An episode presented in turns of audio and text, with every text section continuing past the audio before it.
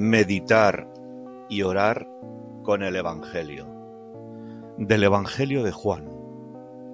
Hubo un hombre enviado por Dios, se llamaba Juan. Este vino para un testimonio de la luz, para que todos creyeran por él. Y este fue el testimonio de Juan cuando los judíos le preguntaron, ¿quién eres tú? Juan les respondió, yo bautizo con agua, pero en medio de vosotros está uno a quien no conocéis, que viene detrás de mí, a quien yo no soy digno de desatarle la correa de su sandalia. Meditación Nuestro testimonio cristiano, como el de Juan Bautista, es ser amigos del novio que no buscan protagonismo y que lo señalan y presentan con discreción y humildad.